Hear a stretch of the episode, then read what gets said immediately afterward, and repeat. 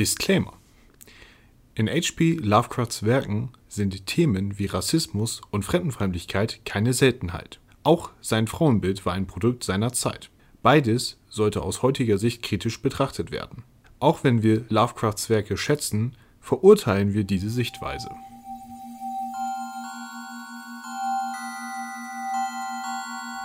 Die Miskatonic Universität. Wir lesen Lovecraft.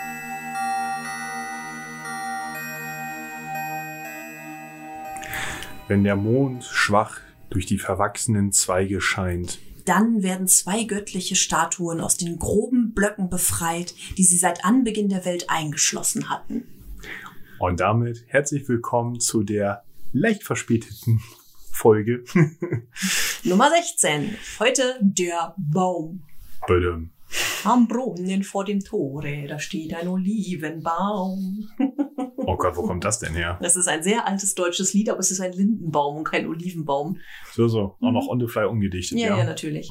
Ich hat in seinem Schatten von Pan geschickten Traum. Eigentlich so manchen süßen Traum.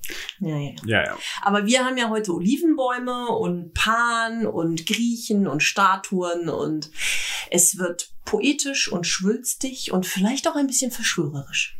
Hm. Aber vorab hat der YouTube Jens Hausaufgaben bekommen, Hausaufgaben bekommen und ich bin ganz neugierig. Ja, Ja, erzähl doch mal. Zum schrecklichen alten Mann hattest du Hausaufgaben, ne? ja. Genau.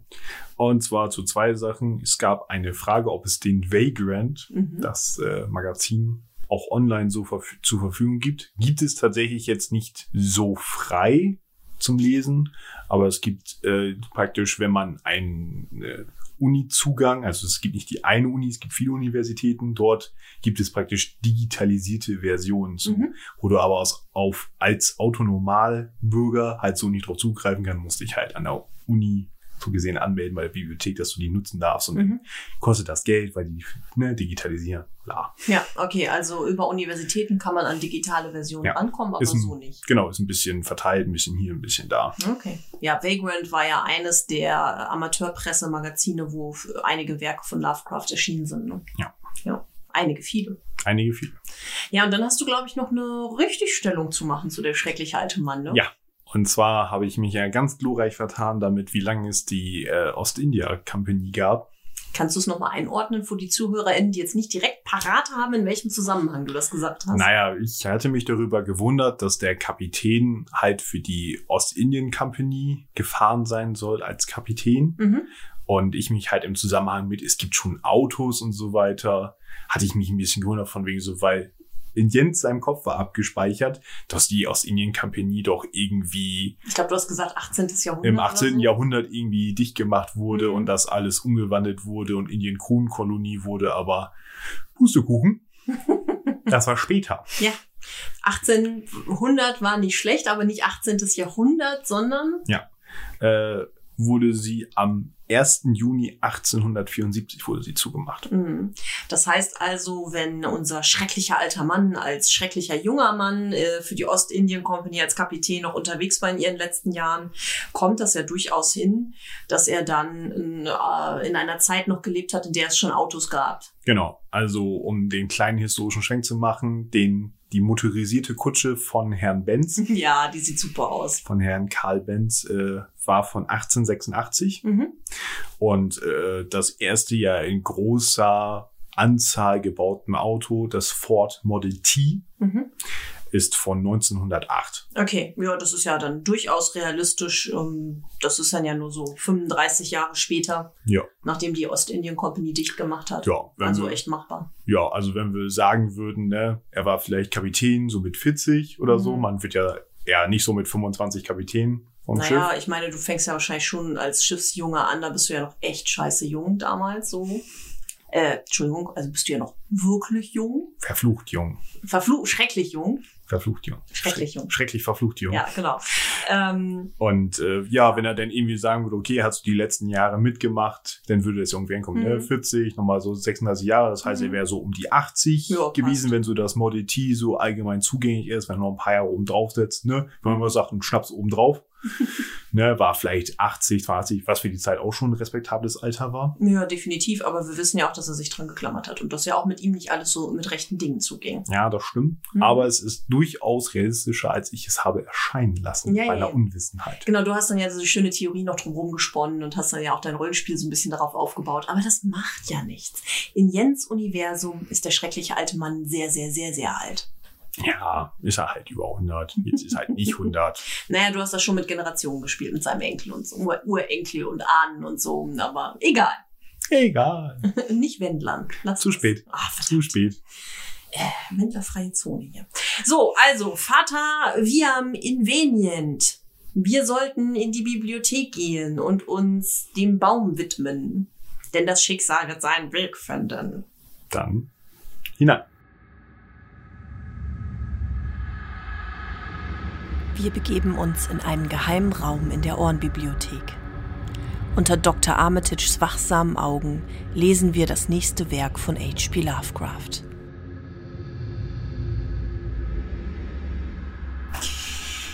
Ja, es ist wieder ein kleines Buch, das wir hier vor uns liegen haben. Und wenn man so in die, ähm, in die Bibliothekskarte guckt, sieht man, dass das nicht so wirklich oft ausgeliehen wird. Denn heute beschäftigen wir uns mit einer eher unbekannteren Geschichte von Lovecraft. Ja. Haben nicht so viel auf dem Zettel, aber wir gehen ja chronologisch durch und versuchen alles mitzunehmen, was er so geschrieben hat im äh, Bereich äh, des Nicht-Gedichts. Ja, es ist tatsächlich so, auch so beim, beim Googlen, ich soll ja nicht Recherche sagen, weil Mhm. das tue ich dann ja nicht, ähm, ist es tatsächlich, dass diese Geschichte auch in einigen Listen fehlt. Mhm. Also Hm. schon so, yeah, unbekannt. Und Mhm. wenn dann irgendwie mal irgendwo so zwei, drei Sätze, das war's. Ja, aber nicht so unbekannt, als dass es dazu nicht auch ein bisschen was geben würde und Joshi was dazu gesagt hätte. Und ähm, ich jetzt schon erzählen kann, dass wir im Kaminzimmer auf Ernie und Bert stoßen werden. I love it. Aber kommen wir erstmal zu der Zusammenfassung. Wir haben euch Olivenbäume und griechische Dramen versprochen und die bekommen wir hier auch. Ja. Denn wie schon gesagt, es fängt mit einem lateinischen Zitat an. Fata viam invenient. Das Schicksal wird seinen Weg finden. Und ich finde, das, äh, der Satz ist Programm. Es ist äh, auf den ersten Blick nicht so ersichtlich gewesen, aber so beim zweiten Nachdenken hat man dann doch verstanden, warum es drüber gesetzt hat, finde ich. Aber worum geht's denn? Wir befinden uns im alten, naja, im Griechenland, Mhm. noch nicht im alten. Uns wird eine zerstörte Villa und ein Grabmal beschrieben. Ein großer Olivenhain und auch ein sehr merkwürdiger Baum. Ja, ein, ein unnatürlich großer Olivenbaum von sonderbar abstoßender Gestalt. Was hätte man noch bei Lovecraft anderes erwarten können? Kein liebliches Bäumchen, sondern ein sonderbarer, grotesker Baum. Ja. Warum ist er denn so grotesk? Aufgrund dessen, wie er geformt ist, wie ein verdrehter Mensch. Ich habe es Mhm. gerade nicht mehr so ganz Genau, auf der ein grotesker Mann oder der, ein vom Tode entstellte Leiche eines Mannes. Hm. Yay. Die Landbevölkerung meidet ihn auch ein bisschen. Ja, sie finden ihn irgendwie gruselig, vor allem nachts, wenn der Mond durch seine Zweige scheint, dann wollen sie da auf gar keinen Fall entlanglaufen. Hm. Liegt vielleicht auch daran, dass man sagt, dass der Berg Maenalus, an dem das hier alles stattfindet, äh, ein Schlupfwinkel des Gottes Pan sein soll. Hm. Was wir ja wissen, ein äußerst schlitzohriger Gott ist. Ja, Mhm. Der hat schon seinen Spaß mit Ränkespielen. dabei ist er doch nur der Hirtengott. Ja, vordergründig, ne? So auf den ersten Blick. Hm. Naja, ähm, weiter, weiter. Genau. Und ähm, unser namenloser Erzähler, von dem wir nichts weiter erfahren, wieder mal diese übergeordnete Ich weiß alles Figur. Naja, immerhin kriegt er die Geschichte selber auch erzählt von einem alten Bienenzüchter. Ja, genau. Der erfährt von diesem alten Bienenzüchter die Geschichte dieses Olivenhaines und der zerstörten Villa. Aber die erzählt er uns, nicht der Bienenzüchter. Das stimmt. Ja. Aber er hat sie von ihm. Genau, und er schwenkt dann zurück in eine Zeit vor vielen Jahren. Also innerhalb der Geschichte bekommen wir keinen Hinweis darauf, wann das Ganze so spielt. Ähm, wer aber historisch bewandert ist, kann das Ganze durchaus einordnen. Ich glaube, das hast du bestimmt vorbereitet. Ne? Hm, Ich kann da ja nur Joshi zitieren. Ich kann, würde, würde ja die, nicht die Lorbeeren ein, heim, heimsen wollen, so. die er gemacht hat. Joshi hat es äh, in seinem Beitrag dazu eingeordnet Hm, schön. und sagt, wir verboten, da war das. Ansonsten hättest du es auch selber machen können, wenn du bestimmte Personen aus dieser Geschichte Ja, ja, natürlich. Ja. Also, wir gehen einfach einige Jahre zurück. Und in dieser Zeit war die Villa am Berghang noch ganz schön. Und darin wohnten zwei Personen. Ja, und zwar Carlos und Musides. Mhm. Zwei Bildhauer Mhm. mit ihrer Dienerschaft. Ja, mit ihren Sklaven, wie immer wieder betont wird. Ja, ja. Ja, ja, und äh, von Lydien bis Neapolis wurde die Schönheit ihrer Arbeit gepriesen. Und wo stehen nicht überall ihre wundervollen Statuen? Und alle Menschen erweisen ihnen Ehre und alle wundern sich, dass die beiden ja doch eigentlich so in Konkurrenz zueinander stehen sollten, aber in brüderlicher Liebe vereint sind. Genau das. Ernie und Bert. Kannst es dir nicht verkneifen. Nein, natürlich nicht. Ähm, äh, ja. Der, es spricht sich herum, ich hoffe, ich bringe es jetzt nicht schnell. Musides ist derjenige, welche, der gerne seine Zeit in, in der Stadt zubringt Mhm, korrekt. und äh, dem Wein zugetan ist und, Und feiert. weltlichen Freuden. Ja, Wein, Weib und Gesang. so in der Richtung. Und äh, Carlos äh, flaniert lieber in dem großen Hain um die Villa, legt sich gerne hin, Mhm. redet mit Geistern und Triaden. Genau, vor also nachts, ne? Er schlawenzelt nachts durch die Olivenhaine. Richtig. Und äh, die Leute munkeln auch, ähm, dass Carlos da auch seine Inspiration herholt, weil seine Statuen nach keinem lebenden Vorbild gestaltet seien. Also der Mhm. muss da wohl eher den Fantasy-Touch haben. Ja, Mhm. Naja, und so leben die beiden und arbeiten und sind ganz berühmt. bis Eines Tages, der Tyrann von Syrakus den beiden einen Auftrag gibt. jawohl, er, er lobt einen Wettbewerb aus. Und zwar sollen beide eine Statue der Tyche, Tyche, Tyche, Ich, ich vermute Tücher. Tüche für Syrakus machen. Und der Sieger erhält die Ehre, dieses großartige, diese großartige Statue wird dann in Syrakus ausgestellt und große Ehre, Mhm. Zentrum der Stadt. Wichtig, Genau. wichtig. Held aller Kunsthandwerker.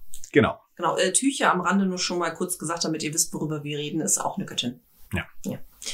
Genau, und äh, der, der Tyrann hatte ja durchaus einen Hintergrund, warum er das so macht. Arglistig und er lacht sich so ins Fäustchen denkt so, hahaha, ich habe ja gehört, dass äh, Carlos und Musides ja so in ungebrochener Harmonie miteinander leben und wenn ich jetzt diesen Wettbewerb zwischen den beiden auslobe, weil er sagt wirklich nur einer von den beiden, ne? also er gibt den Auftrag nicht an ganz Griechenlands Kunsthandbanker, sondern nein, Carlos und Musides stehen im Wettstreit miteinander. Ja. Und er hat diesen Hintergedanken, dass die beiden sich ja wahrscheinlich nicht voreinander verstecken werden, sondern dass die beiden sich austauschen werden und dass auf diese Art und Weise durch die, die symbiotische Arbeit der beiden ein unvergleichliches Meisterwerk entstehen muss. Ja. Schlau, mi, schlau, schlau.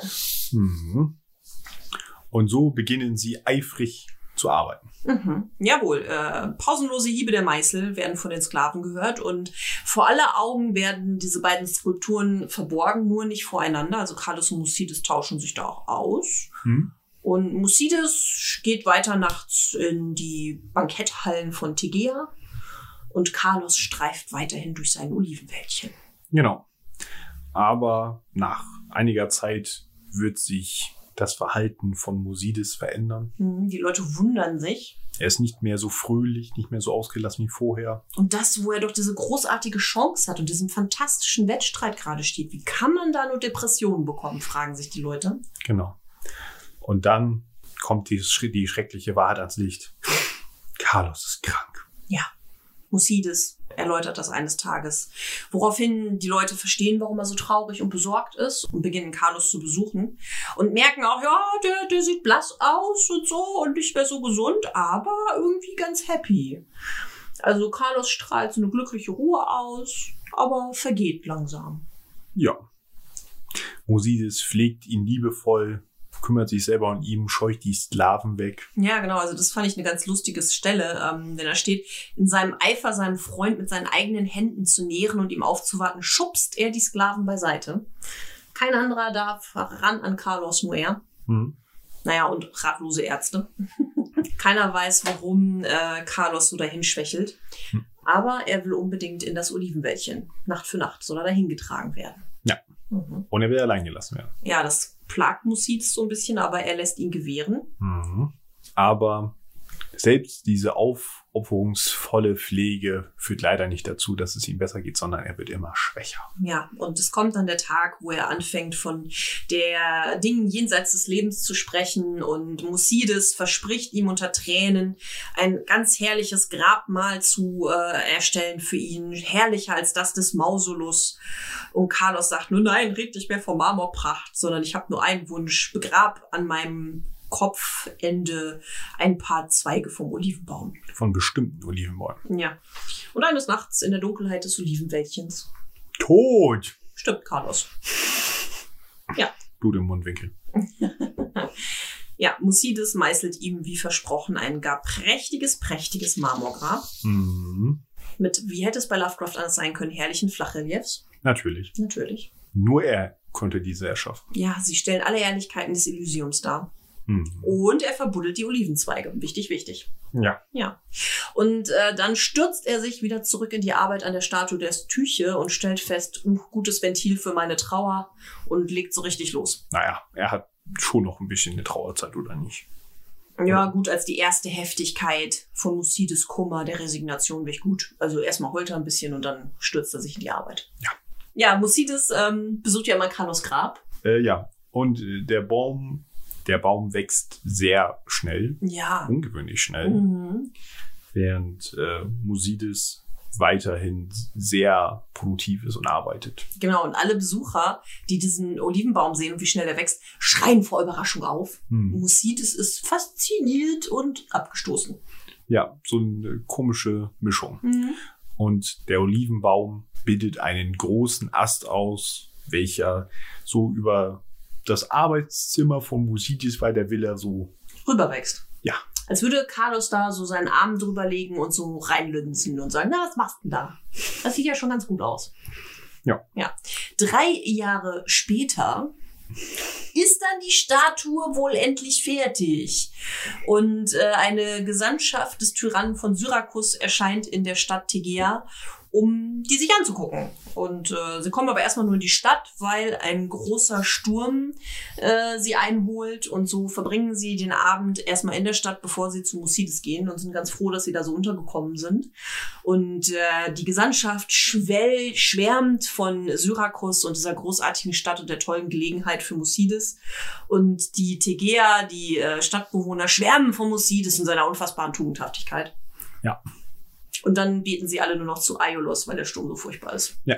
Dann steigen sie hinauf zur Villa und stellen fest, Bam, bam, bam. dass die Sklaven bereits dabei sind, in den Trümmern zu suchen. Sklavengeschrei steigt von einem Schauplatz der Verwüstung auf. Genau.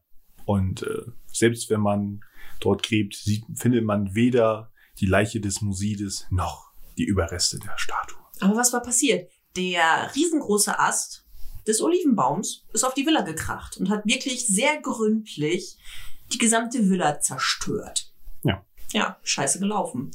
Ähm, naja, irgendwann wird dann in Syrakus eine andere Statue aufgestellt, die auch ganz nett ist. Ja, aus Athen, ne?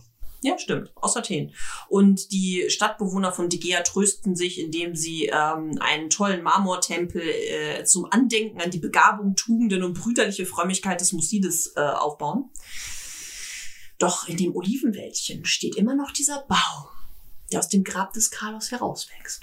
Mhm. Und zuweilen hört man im Nachtwind die Äste reden, den Baum reden. Äh, ja, man hört die Zweige sich einander zuflüstern, dass sie immer Hm. sagen, Oida, Oida, ich weiß, ich weiß. Mit diesem Ausspruch endet die Geschichte. Tot. und Verderben. Beide. Ja, alle beide. Und beide Statuen kaputt. Und Hm. die Villa. Nichts gewonnen. Alles verloren. Ja, Mann oh Mann. Schrecklich. Naja, aber ein tolles Grabmal und ein Olivenbaum.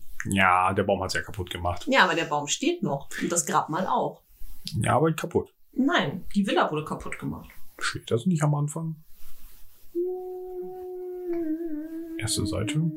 Die erste Seite. Ja, Ach so, wenn die so, Beschreibung du. ist.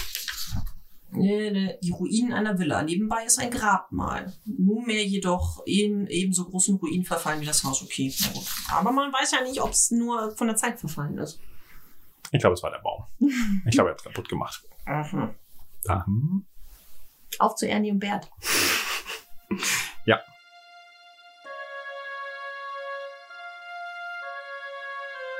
Wir begeben uns in unser gemütliches Kaminzimmer. Nach dieser kräftezehrenden und vielleicht auch verstörenden Reise durch ein weiteres Werk von H.P. Lovecraft tauschen wir unsere Eindrücke bei einer Tasse Tee aus.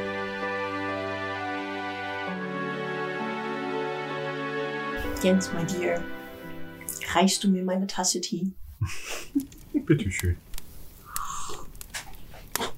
So, ja. Mann, oh Mann. Also, was war denn so dein erster Eindruck, das erste Lesen? Ich fand sie tatsächlich relativ öde. Ja, ich habe auch erst gedacht, Mann, das ist aber eine belanglose Geschichte ohne wirkliche Höhepunkte. Ja. Es äh, plätschert so vor sich dahin. Ja, ähm, ähm, so im zweiten Lesen und mit Anmerkungen von anderen Menschen, die sich da schon Gedanken drüber gemacht haben, haben sind da so ein paar Metaebenen aufgeploppt, die ganz interessant waren. Mhm. Aber ich finde sie weiterhin nicht so den Riesenbringer. Nee, Aber reden wir über Metaebenen und über Hintergründliches und ähm, woran es uns noch erinnert. woran es uns erinnert. Ja, also ich war sehr stark auch beim ersten Lesen schon immer wieder an äh, das Grab erinnert mit Jervis Dudley, der ja auch im Wald schweift, träumt, schläft und mit Dryaden redet.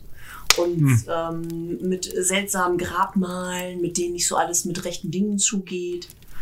Das fand ich schon, da hat er mal wieder sein Portfolio in diesem Bereich rausgekramt und da sich dran gelehnt. Ja, ist schon irgendwie ähnlich. Ist mir tatsächlich gar nicht so aufgefallen. Tada, Mann, Tada. blow. Ja, ich war, ich war eher, eher so darüber verwundert, dass er so, ich nehme diese Geschichte und ich setze sie ins alte Griechenland. Das hat dich verwundert? Das war tatsächlich so, hatte ich jetzt so nicht mit gerechnet.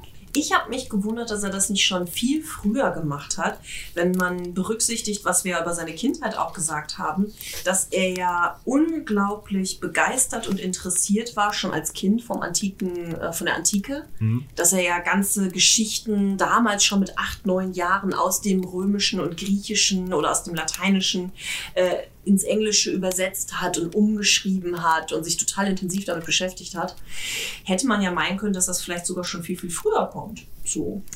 Äh, dass er jetzt erst eine Geschichte in diesem Setting bringt, hat mich tatsächlich erstaunt. Das war tatsächlich so das Verwunderlichste.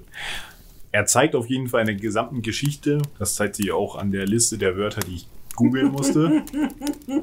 ähm, Ich habe dich vorher gewarnt. dass er da schon ein bisschen nerdig drin ist. Ja. dieses ganze Thema drin. Ja, wobei dafür, finde ich, hat er sich ja noch zurückgehalten. Also er hat schon einige Fachbegriffe in Anführungszeichen oder Fremdbegriffe benutzt.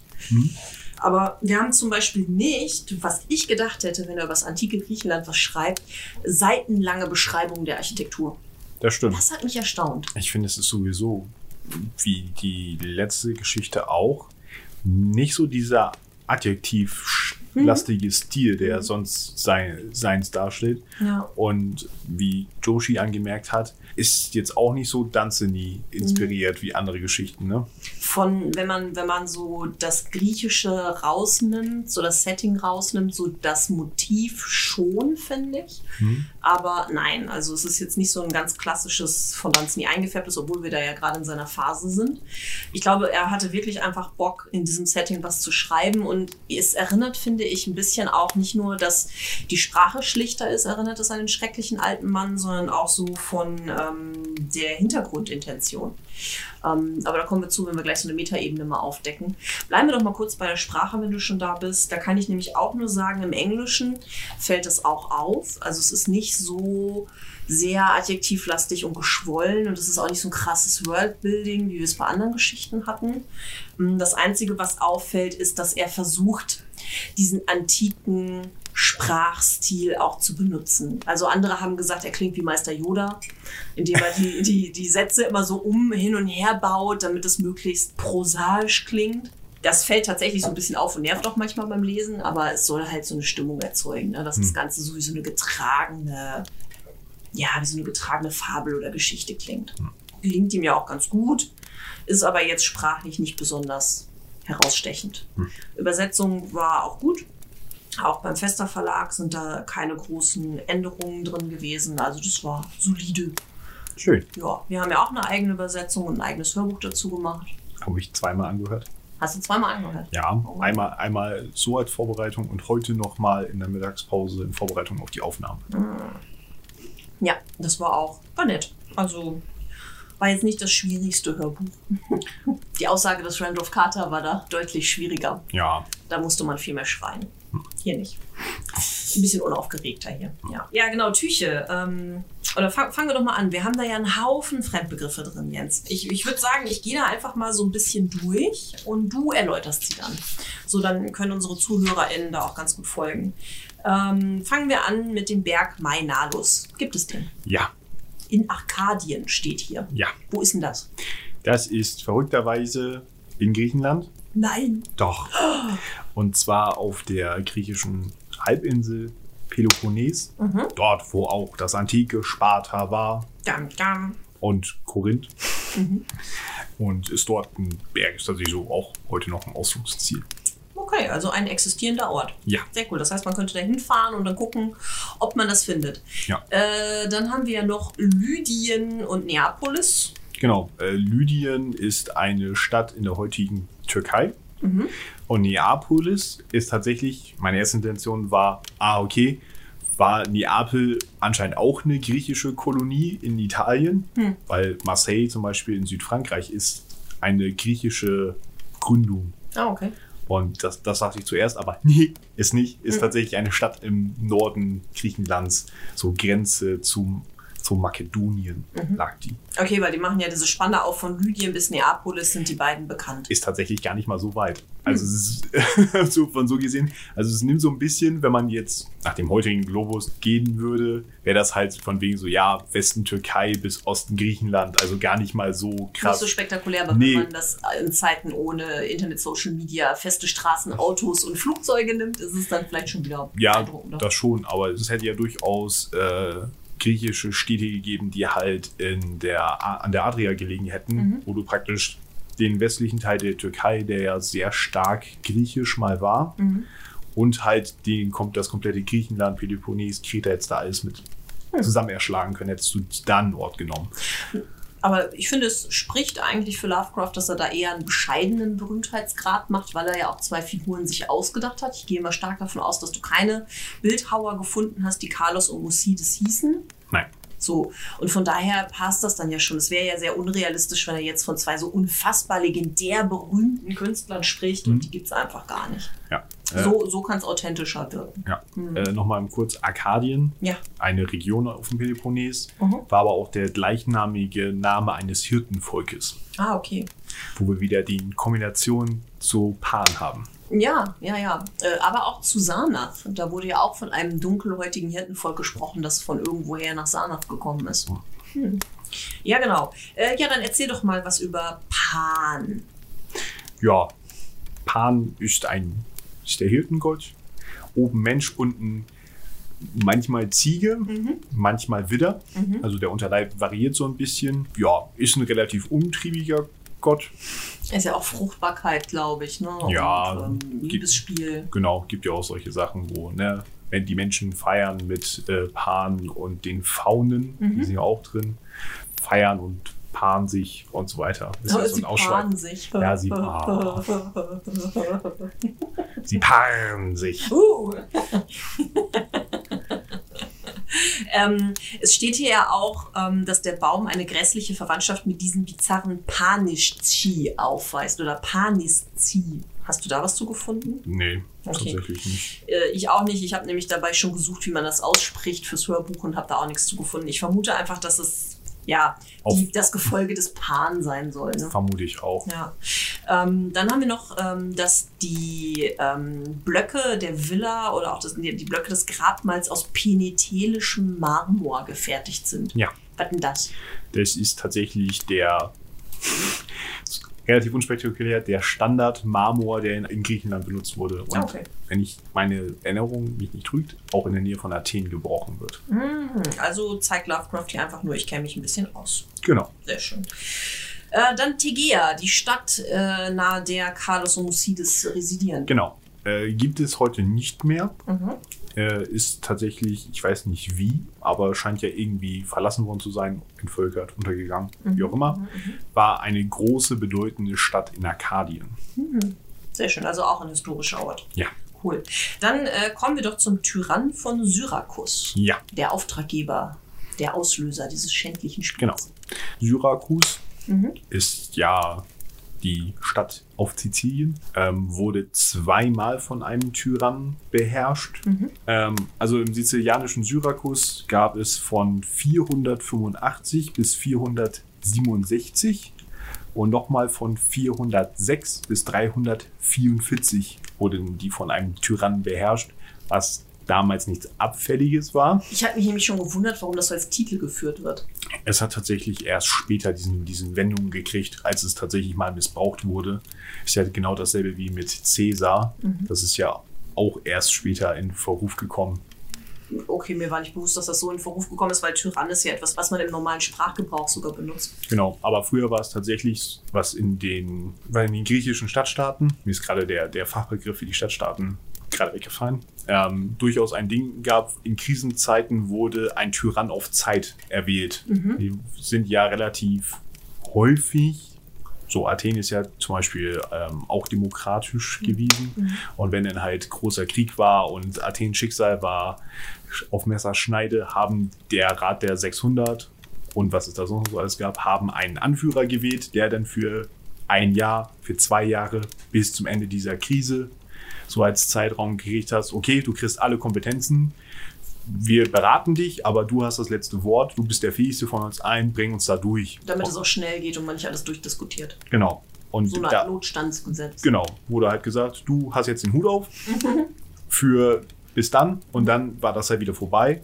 Und es ist halt dadurch in Verruf gekommen, dass manche danach das nicht mehr abgeben wollten und dann die Macht an sich gerafft haben. Ja, und dann. Ah, und deswegen ist dann der Tyrann entstanden. Genau, im, da ist es halt schlecht geworden. Ja. Davor war es tatsächlich, ne, die haben gesagt, okay, ich habe das durchgeschafft, ich bin der große Held der Stadt und äh, jetzt gehe ich, trete ich zurück und Mhm. mache wieder meine normale Arbeit von vorher. Ja, unter einem Tyrannen versteht man ja auch jemanden, der Macht, machtbesessen ist und das Ja. ausnutzt und andere unterdrückt. Hm. Aber hat es erst so gesehen später gekriegt. Das Machtvolle war da schon immer mit drin. So. Äh, dann äh, die äh, Tüche. Was für eine Göttin ist denn das? Die Göttin des Schicksals, der glücklichen oder bösen Fügung und des Zufalls. Aha, und damit sind wir wieder bei Vater Viam in Venien. Das Schicksal wird seinen Weg finden. Ja. Denn schließlich war ja die Statue der Tüche der Auslöser für diese ganze Geschichte. Übrigens, äh, die römische Entsprechung wäre Fortuna. Ja, das hätte ich mir jetzt auch gedacht, auf jeden Fall. Hm. So, dann gehen wir mal weiter durch. Was für Fachbegriffe oder Namen haben wir denn hier noch? Mausolus. Mausolus, beziehungsweise Mausolee. Genau, also Carlos, nein, Musides verspricht Carlos ein Grabmal herrlicher als das des Mausolus. Genau.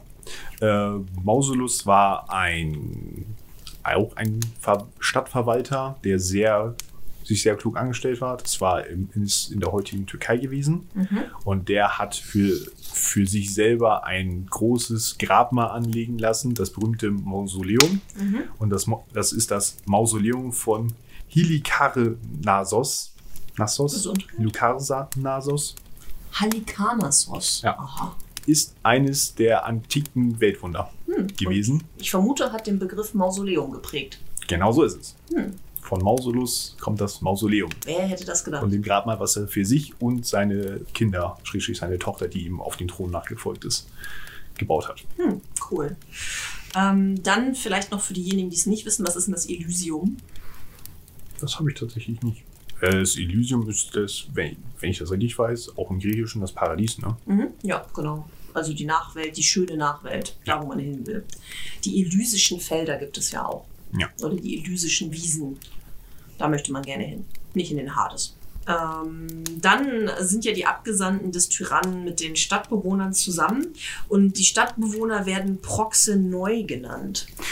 Ja, verstehe ich auch nicht so ganz, Okay? weil das Proxenoi ist eigentlich das Gastrecht beziehungsweise das Recht des Gastes. Ah, okay. Also wenn, ne, ich komme von außen zu jemandem hin, ich bin dessen Gast und ich stehe unter dessen Schutz. Also wenn mir jemand Gewalt antun muss, ist mein Gastgeber verpflichtet, mich zu beschützen Ne, sofern ich halt, wenn ich selber was mache, dann bin ich selber schuld. Aber solange, ne, wenn jemand mir was Böses will, muss der mich beschützen. Und es ging dann mit dem Proxy neu, könnte man höchstens so sagen, dass, dass es die Gastgeber sind. Ja. Genau. Also macht ja schon Sinn, weil das ja auch in diesem Kontext hier steht, ne? Dass sie, äh, dass der Empfang durch die Boxe neu von großer Wärme war und dass man sie halt untergebracht hat. Ja, Ne? aber eigentlich gewährt man Proxy neu und ist nicht Proxy neu. Ja, okay, aber vielleicht ist das, äh, Seit, verwendet man es für beides und Lovecraft ist uns da im Griechischen einfach überlegen. das kann durchaus sein. Ja, gut. Ähm, dann kommt ja dieser schreckliche Sturm und sie beten alle zu Aiolos. Wer ist Ja. das denn? Aiolos ist der Stammvater der Griechen, Mhm. der Hellenen und äh, aber auch der Gott des Windes. Hm, Ja, das passt dann ja sehr gut, dass sie zu ihm beten. Ja.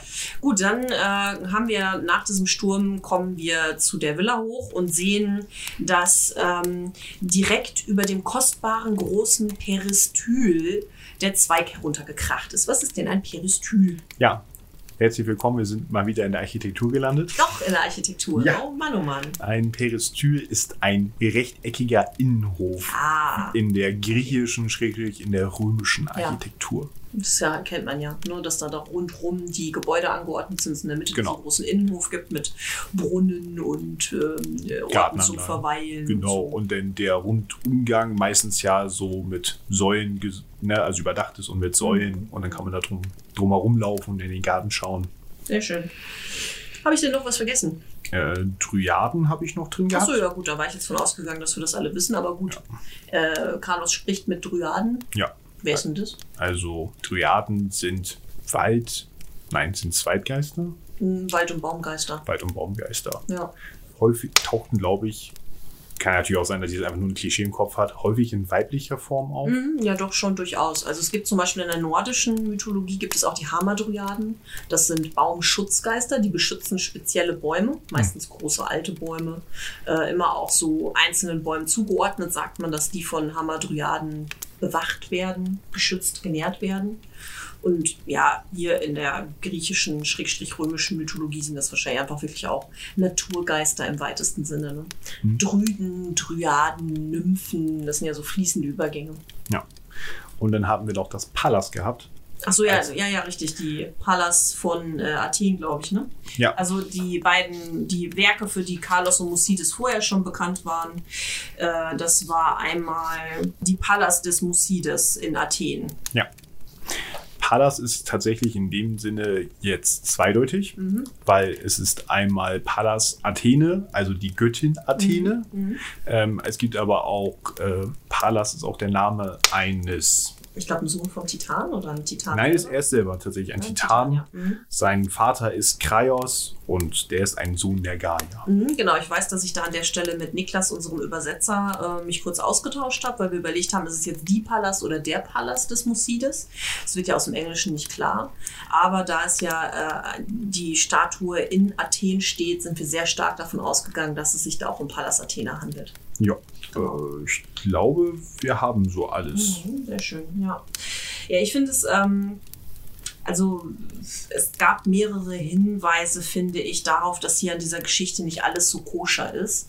Ähm, also es fing ja an mit diesem Sinnspruch, das Schicksal wird seinen Weg finden. Dann hast du Tyche, die Schicksalsgöttin, die hier Auslöser für diesen Wettstreit ist, an dessen Ende dann ja Carlos tot ist.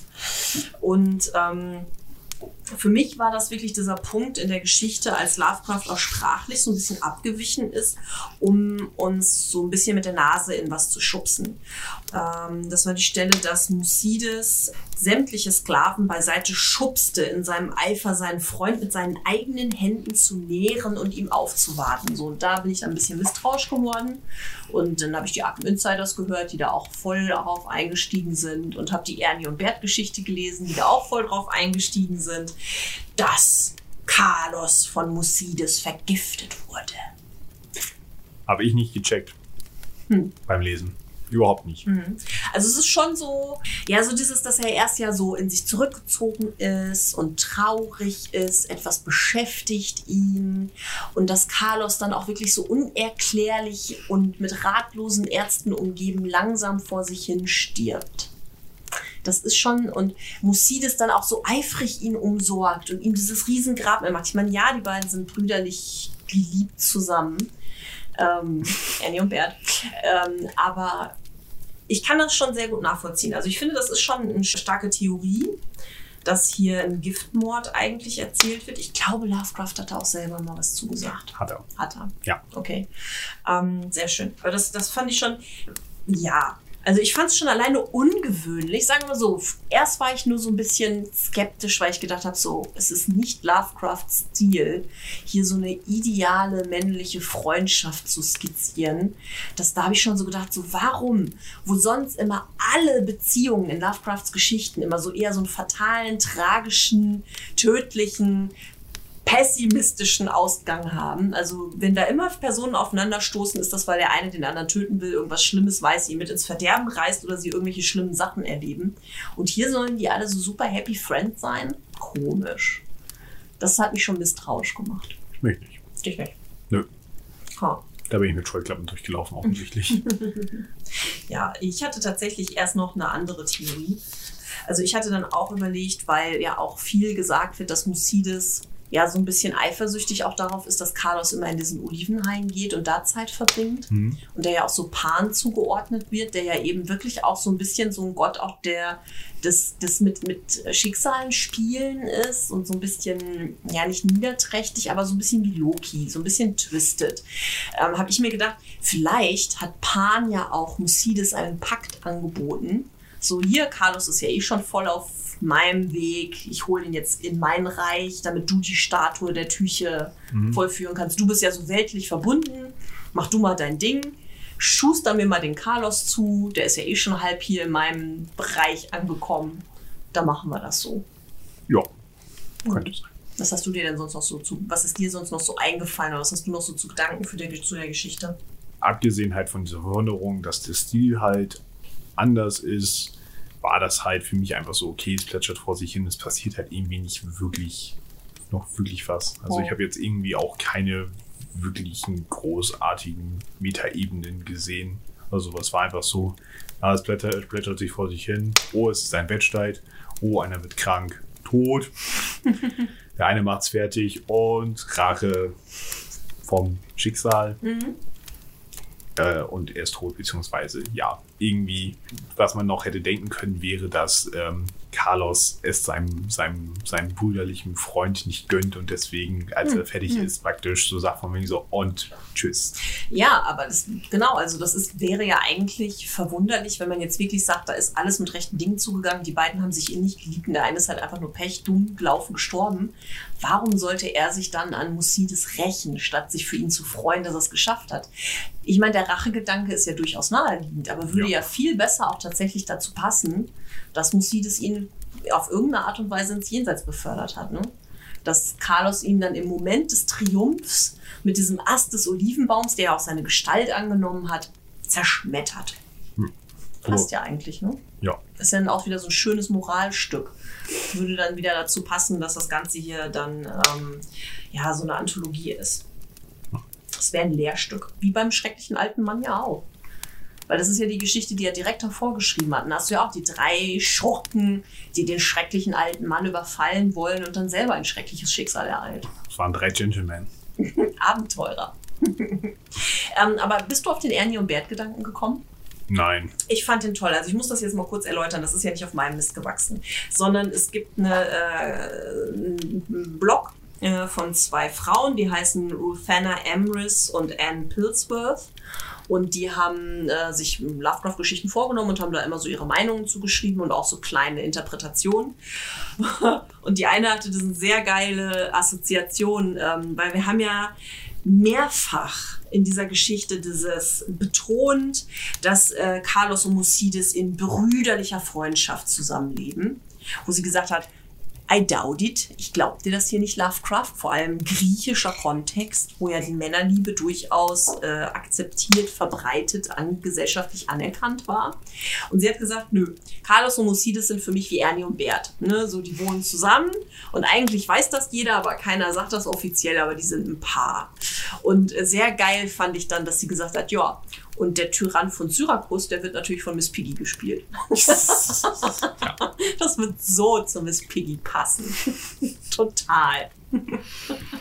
Das, da musste ich total lachen. Also ganz großartig. Ähm, ja, aber diese hintergründige Homosexualität ist mir schon tatsächlich beim ersten Lesen gekommen. So dieses brüderliche Liebe, aber sie sind keine Brüder und leben die ganze Zeit zusammen und zeigen sich alles und ach komm, erzähl doch nicht. Ja, Metaebenen und hintergründige Geschichten. Hm. Meister Yoda-Sprache. Was ist denn deine Lieblingsstelle? Bevor ich das mache, Ja. eine Sache noch, Mhm. so ein bisschen Hintergrundinformationen zur Geschichte. HP ha- hatte die Idee wohl schon ein paar Jahre eher zu dieser Geschichte. Zwar schon, wo hat er schon mal so diese, die grobe Idee dieser Geschichte im August 1918 an Alfred Galpin Mhm. geschickt. Und ähm, es ist dieser schon sehr ähnlich gewesen. Er hat das Ende nochmal verändert zu seiner Ursprungsfassung. Aber er hat dieses erst später rausgebracht, weil Gelpin zwischendurch eine Geschichte mit einem besäten Baum geschrieben hat. Und äh, die Geschichte heißt Marsh Mad. Ich habe versucht, sie zu finden. Ich habe sie leider nicht gefunden. Ha. Gelpins Geschichten sind irgendwie nicht so erhalten, habe ich das Hm. Gefühl. Okay. Zumindest nicht irgendwie so Nicht einfach, einfach zu finden. Mhm, Okay. Äh, Alfred Galpin müssen wir nochmal dazu sagen, war ein guter Freund von Lovecraft. Wer mehr darüber wissen will, sollte die Folge zu Old Bugs hören. Da wird ja, Ja. genauer erklärt, wer Alfred Galpin war. Ja. Ja. Äh, Lieblingsstelle.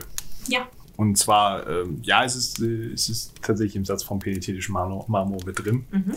Aber ähm, wächst ein unnatürlich großer Olivenbaum von sonderbar abstoßender Gestalt, einem grotesken Mann oder der vom Tode entstellten Leiche eines Mannes derart ähnlich, dass sich die Landbevölkerung fürchtet.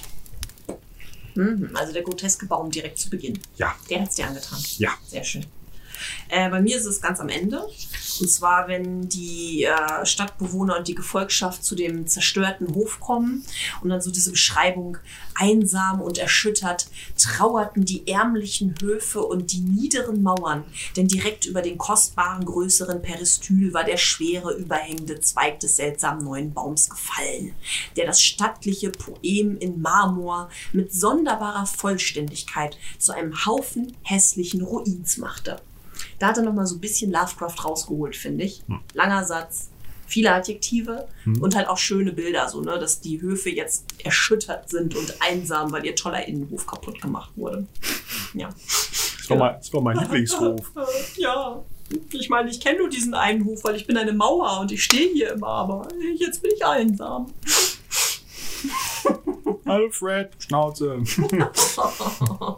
okay. Okay, die Lieblingsformulierung hatten wir euch ja schon zu Anfang gegeben. Ja. Bei mir war das so dieses, ja, ich meine, das ist jetzt nichts, was Lovecraft sich neu ausgedacht hat, sondern eigentlich immer, wenn es um Steinmetze geht und um Skulpturen, kommt irgendwann dieses Ding, dass ja die Skulptur schon immer in diesem Marmorblock geschlummert hat und vom Steinmetz nur befreit wird. Nichtsdestotrotz ist es ja trotzdem ganz schön. Ist ja so ein philosophisches Ding, was Mhm. so ein paar Steinmetze Mhm.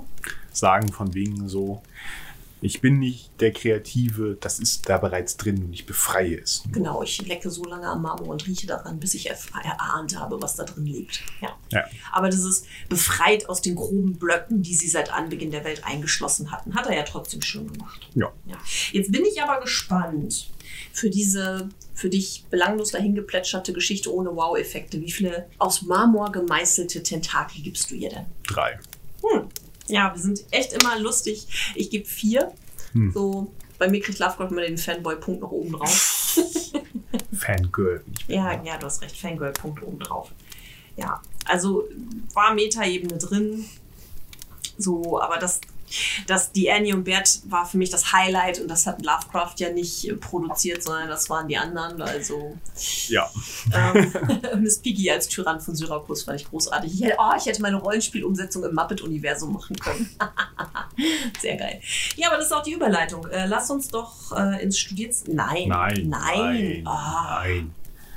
Jens, ach, verzeih, ich möchte doch noch so gerne wissen, was 1920, als Lovecraft diese Geschichte geschrieben hat, zu seinem Leben passiert ist. Das hörte sich gerade nicht besonders interessiert an. Doch, erzähl's mir. Und wo ist sie erschienen und wann genau und überhaupt? Äh, fangen wir an, wo ist sie erschienen? Ja. Und zwar geschrieben in der ersten Jahreshälfte 1920. Man weiß nicht genau wann, also können wir auch den, er hat es an einem Tag zusammengeschrieben, Bonus dieses Mal nicht ziehen. Und erschienen ist es äh, im Oktober 1921 im Tryout Magazine. Mhm. Das hatten wir auch schon mal. Genau. Diese, dieses Magazin ist durch massive Druckfehler krass entstellt. Oh, Also- diese eine Ausgabe oder das ganze Magazin? Äh, die, diese Ausgabe. Also da soll es wohl richtig Probleme beim Druck gegeben haben und äh, manche Sachen sind wohl auch sehr nahezu unleserlich geworden. Wow, das wird Lovecraft doch richtig gefuchst haben, oder? Ja, äh, Nachbetrachtung fand er die Geschichte selber nicht so besonders. Also hat es Ah. ihm dann nicht so, nicht so gejuckt, dass es denn so war. Okay. Also ihm hat die Geschichte nicht so gefallen. Nee, tatsächlich äh, fand er sie im Nachhinein nicht besonders gut. Was hat er denn dazu gesagt? Warte, ich äh, nehme Joshi, Mhm. hat, mir, hat dieses wunderbare Zitat vorbereitet. Was würden wir noch ohne Joshi machen? Joshi Genau. kaufen würden wir dann. Ähm, ja, ich äh, zitiere die Passage. Ja. Lovecraft äußert sich später sehr abfällig über die Erzählung. Auf gutem Papier gedruckt wäre sie hervorragend geeignet, ein Regal damit auszulegen. Oh, wow. Wow. Pack, pack deine Kartoffeln drauf. Für mehr ist es nicht zu gebrauchen. ja, Oh Mann, oh Mann. also äh, gehört nicht so. Ne? Also, wenn du überlegst, dass äh, zum Beispiel das, äh, das, das Geständnis des Randolph Carter. Die Aussage des Randolph Äh, Carter. Genau, ne, die Aussage des Randolph Carter, nicht das Geständnis. Er hatte ja nicht zugestimmt. Was soll er gestehen? Ja, echt. Die fand er ja immer gut. Mhm.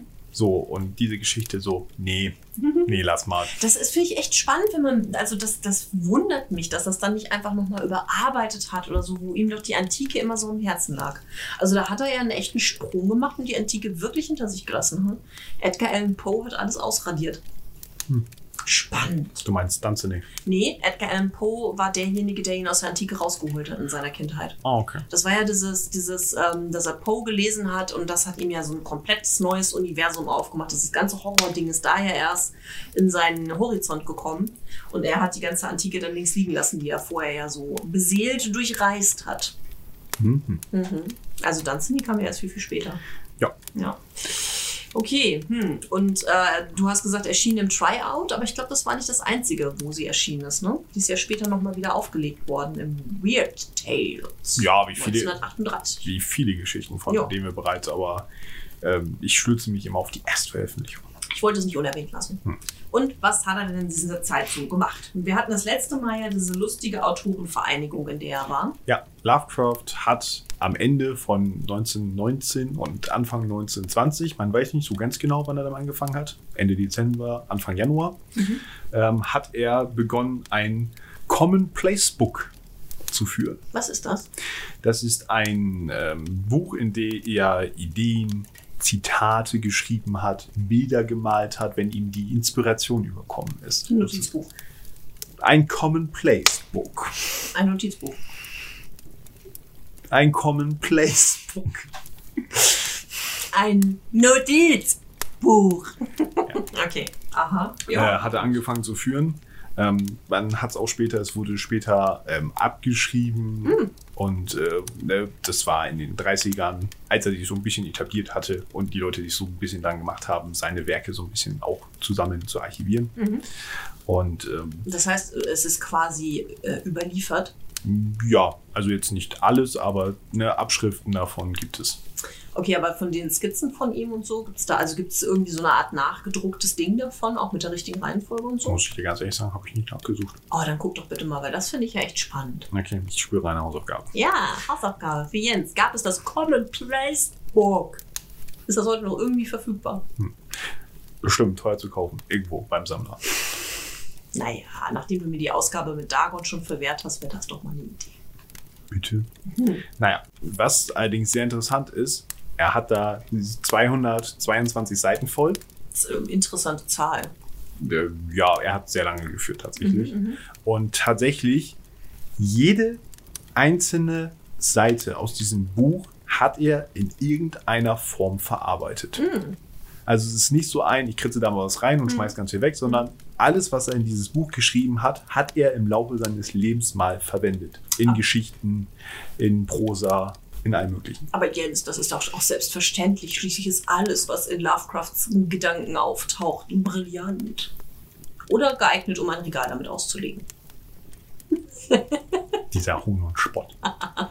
Nein. Ja. We love HPL. Ähm, ja, interessant. Hm. Ein Notizbuch. Ein Commonplace-Buch. Ja, ja, ja. ja. Mhm. Ja, nächstes Mal mehr von 1920. Mhm.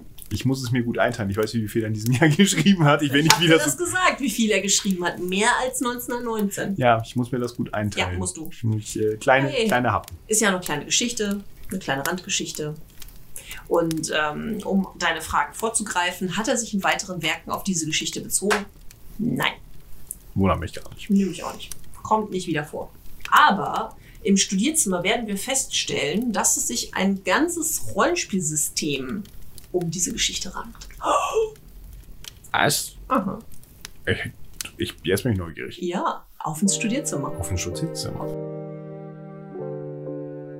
Wir begeben uns in unser Studierzimmer. An unserem eigenen Schreibtisch beschäftigen wir uns mit Möglichkeiten, das vorliegende Werk im Rollenspiel umzusetzen. Oder gibt es vielleicht schon eine Umsetzung? Anschließend schauen wir auf unseren Semesterplan. Was steht in der nächsten Folge an?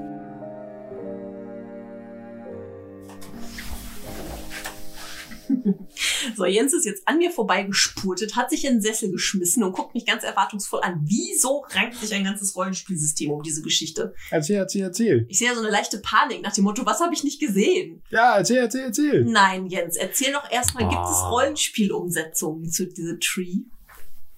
Nein. erzähl, erzähl, erzähl. Äh, kennst du Cthulhu Invictus? Ist ein ja. Ableger von Cthulhu, Ja. der komplett in der Zeit der äh, römischen und griechischen Antike spielt. ja, das weiß ich. Ja, also ein Rollenspielsystem. Und da, wir haben hier die einzige Lovecraft-Geschichte, soweit ich weiß, die sie im antiken Griechenland spielt. So. Und Cthulhu Invictus spielt im antiken Griechenland. Ja, okay, aber äh, Was? Du willst sagen, ich habe Clickbait gemacht mit dir? ja, so ein bisschen, aber ganz hart. Von wegen so Ein bisschen, Oh. aber ganz hart. Entscheide ein dich. bisschen, bisschen ganz hart. Ein bisschen ganz hart. Ja, also nicht, nicht, nicht ganz hart, sondern ein bisschen ganz hart. Mhm. Aber immerhin äh, nicht nur ein bisschen. Ja, aber trotzdem. Also wir haben ja jetzt schon öfter mal über das Rollenspielsystem Cthulhu gesprochen. Ja. Und es gibt eben auch Cthulhu Invictus, extra darauf äh, ausgelegt, dass man in dieser Zeit spielt. Ja, aber es gibt ja auch das Cthulhu in Vietnam und da hat er bestimmt nicht drüber geschrieben. Nein, schwer, Ja, komisch. komisch, ne? Trotzdem. Also, ähm, du sagst also, es gibt keine Rollenspielumsetzung. Nein, es ist tatsächlich, in, wenn du in den Furien The Tree in Kombination mit H.P. Allen gehst, gibt so ganz viele Bäume in irgendwelchen Geschichten, Äh, aber nicht diesen Baum. äh, und dann wahrscheinlich auch immer mal wieder Querverweise auf die grüne Wiese. ähm, nee, Hm. ich meine, das, das war ja auch sehr spärlich, Mhm. was die grüne Wiese angeht. Das stimmt. Aber umso interessanter ist es dann doch, was hast du dir denn für Gedanken gemacht? Wie Ja. würdest du diese Geschichte angehen? Ist halt das Problem an den Geschichten, die einen nicht so mitreißen. Es ist mir echt schwer gefallen. Das Einzige, und das finde ich auch unfassbar uninspiriert von mir selber, ist halt tatsächlich diesen, diesen Plot des Vergiftens zu nehmen und ihn praktisch in ein, in ein Setting einzupflanzen. Aber ich wüsste jetzt auch nicht, das ist so langweilig und belanglos, weil das ist die erste Person, die man verdächtigen würde. Hm. Und da muss man schon irgendwie noch was einbauen. Aber es ist, fällt mir tatsächlich sehr schwer, da irgendwie einen brauchbaren Plot draus zu weben. Hm. Also Nicht wirklich was von mir. ich, ich sehe das auch so, dass man jetzt nicht nur diese Geschichte hier als Plot nehmen kann. Aber ich finde, da sind so ein paar Punkte drin, wie jetzt zum Beispiel auch mit Pan ähm, und diesem Olivenhain mit Dryaden und so. Und du hast den Tyrann von Syrakus. Das sind ja schon ganz paar interessante Punkte. Und ich habe mir überlegt, man könnte da, ich habe keine fertige Geschichte, sondern eher einen Ansatz. Ähm, man könnte da vielleicht sogar eine Kampagne draus machen. Au. Aha. Dass du sagst, es gibt einen, ähm, es gibt einen Kult des Pan. Ähm, das kann Mythoskult sein. Also es kann ja eine Mythosgottheit geben, die sich diese Gestalt des Pans zunutze macht. Da gehen wir direkt schon mal zu Schub-Nigorat, der Ziege mit den tausend Jungen, äh, die Herrin der Wälder passt total gut. Hm. Also, dass es da so eine Fusion gibt von Schub-Nigorath und Pan, die äh, so, einen, so einen dunklen geheimen Kult haben. Der Tyrann von Syrakus könnte dem zum Beispiel angehören, weil er ja nach Macht strebt und Macht unbedingt haben will und sich halten will, ist er diesem Kult auch verfallen. Und ähm, ja, dass dieser Kult halt wirklich Intrigen spannt. Und ähm, dieser Olivenhain und diese Olivenbäume, die da wachsen, fand ich halt auch ganz spannend, auch in Kombination damit, dass Carlos vergiftet wurde und ja auch immer in diese Olivenhaine reingehen musste. Könnte man ja auch sowas machen, dass die Kultanhänger immer wieder Opfer suchen die dann in diesem Olivenhain vergraben werden. Und dass diese Olivenbäume, die wachsen, wenn man diese Oliven erntet und daraus Öl zum Beispiel presst oder irgendwas anderes damit macht, dass die dann so eine Wirkung haben, dass sie die, die ähm, Leute, die das zu sich nehmen, vielleicht abhängig macht oder gewillig macht, gefügig macht oder vielleicht auch so halluzinogen, dass sie dann Visionen von Schubnigorat empfangen und sich dem Kult anschließen oder so. Also so eine Hintergrund-Verschwörungsgeschichte mit so einem Kult und diesem Olivenhain mhm. und ähm, dem Tyrann von Syrakus und dass das dann so an ein paar Events sichtbar wird, wie eben auch die Geschichte von Carlos und Musides und dass die InvestigatorInnen irgendwie versuchen müssen, diesem Kult auf die Schliche zu kommen und eben im besten Fall vielleicht auszusch auszuschalten. Hm. So, dann könntest du so eine kleine Kampagne im antiken Griechenland, vielleicht kannst du ja auch so einen, so einen Abstecher dann ja eben tatsächlich Richtung Türkei oder Makedonien oder so machen. Ne, so ein paar Orte, ein paar, paar Begebenheiten. Könnte, könnte so eine Orgie auch dabei sein, was jetzt zu Pan total passt. Mhm. Ne, wo es dann alles aus dem Ruder läuft und dann auch Leute vielleicht verschwinden ähm, oder hinterher ganz seltsame Kinder geboren werden oder so. So, so. Mhm. Faune. Ja, irgendwie so in die Richtung. Also sowas würde ich daraus machen. Hm. Das würde so diesen mythologischen Aspekt der Geschichte aufgreifen, aber auch diesen Gift-Verschwörungsaspekt. Hm. Ja. Finde ich gut. Okay. Das auf jeden Fall, glaube ich, so ziemlich das Maximum rausgeholt. Weiß ich nicht, weil es gibt äh, nachher im Studentenwohnheim am Schwarzen Brett einen Kommentator, der klang so, als hätte er noch viel mehr Ideen. Oha. Mhm. Mal gucken. Hm. Ja. Ja, aber ähm, gucken wir doch erstmal hier im Studierzimmer auf unseren Semesterplan. Weißt du, was in der nächsten Folge kommt? Die Katzen von Ulta. Korrekt. Ah, ich habe es mir aufgeschrieben. Sehr gut. Und ich habe da auch schon wieder von Niklas eine Übersetzung vorliegen. Das heißt, es wird da auch, so ich das schaffe, wieder ein Hörbuch zu geben. Also es wird es auf jeden Fall geben. Ich weiß noch nicht, ob ich es rechtzeitig zur nächsten Folge schaffe. Ich gebe mir Mühe. Ich verspreche nichts. genau, die Katzen von Ulta. Ich glaube, da freut sich der ein oder andere schon drauf. Ist ein bisschen bekannter. Ich bin gespannt. Ja, ich habe sie noch grob im Hinterkopf und weiß, ich fand sie, glaube ich, ganz cool. Hm. Ja. Aber bevor wir jetzt ins Studentenwohnheim gehen, Jens, erzähl doch noch mal kurz, wie unsere ZuhörerInnen uns so unterstützen können bei unserem Projekt hier. Ähm, das erste, was ihr natürlich machen könnt, ist uns bekannter zu machen. erzählt euren Freundinnen von uns. Genau, erzählt euren Freundinnen von uns, teilt uns, liked uns, empfehlt uns weiter in Foren, bei euren Freunden, knallt uns einfach in die eure WhatsApp-Gruppen, scheißegal, macht eine auf, knallt alle Kontakte rein, haut den Link von unserer Homepage rein oder von Sehr der Spotify-Playlist und sagt, geiler Scheiß, müsst ihr euch jetzt alle anhören und wir reden. Nur auf der nächsten Party werdet ihr abgefragt. da habt ihr auch alle Hausaufgaben. So, genau, schön Hausaufgaben verteilen. Dürfen sie meins nachrecherchieren und kannst sie ja vor der nächsten Folge abfragen. Sehr schön. Genau, also ihr findet uns bei Facebook, Instagram, YouTube und Spotify und auf unserer eigenen Homepage www.wirlesenlovecraft.com. Mhm. Und dann gibt's natürlich noch die Möglichkeit, uns finanziell ein bisschen zu unterstützen und mhm. zwar auf Steady. Genau, da haben wir eine eigene Seite eingerichtet. Da könnt ihr von Studentin bis Kultistin verschiedene Beiträge äh, in unseren Hut werfen, um uns zu unterstützen. Und dann gibt es da auch durchaus Post aus der Universität für euch, wenn ihr das macht. Mhm. Mal abgesehen davon, ewige Dankbarkeit des Kultes. yeah. genau, das wäre super toll, weil wir immer laufende Kosten haben und ähm, die versuchen so ein bisschen abzudecken, damit ja. wir hier nicht in Lovecrafts Pleitegeierkreise geraten. Wir wollen ja uns schließlich nicht nur von Schokoriegeln und, und äh, Schreiben ernähren, so wie ich, Lovecraft das gemacht hat. Okay, ich dachte, wir ernähren uns Studenten-like von äh, Instant-Rahmen. nee, Lovecraft hat sich von Schokoriegeln ernährt. Yay. Das später noch erzählen können. Ja. Ja gut, aber dann auf ins Studentenwohnheim. Auf, auf. Und davon.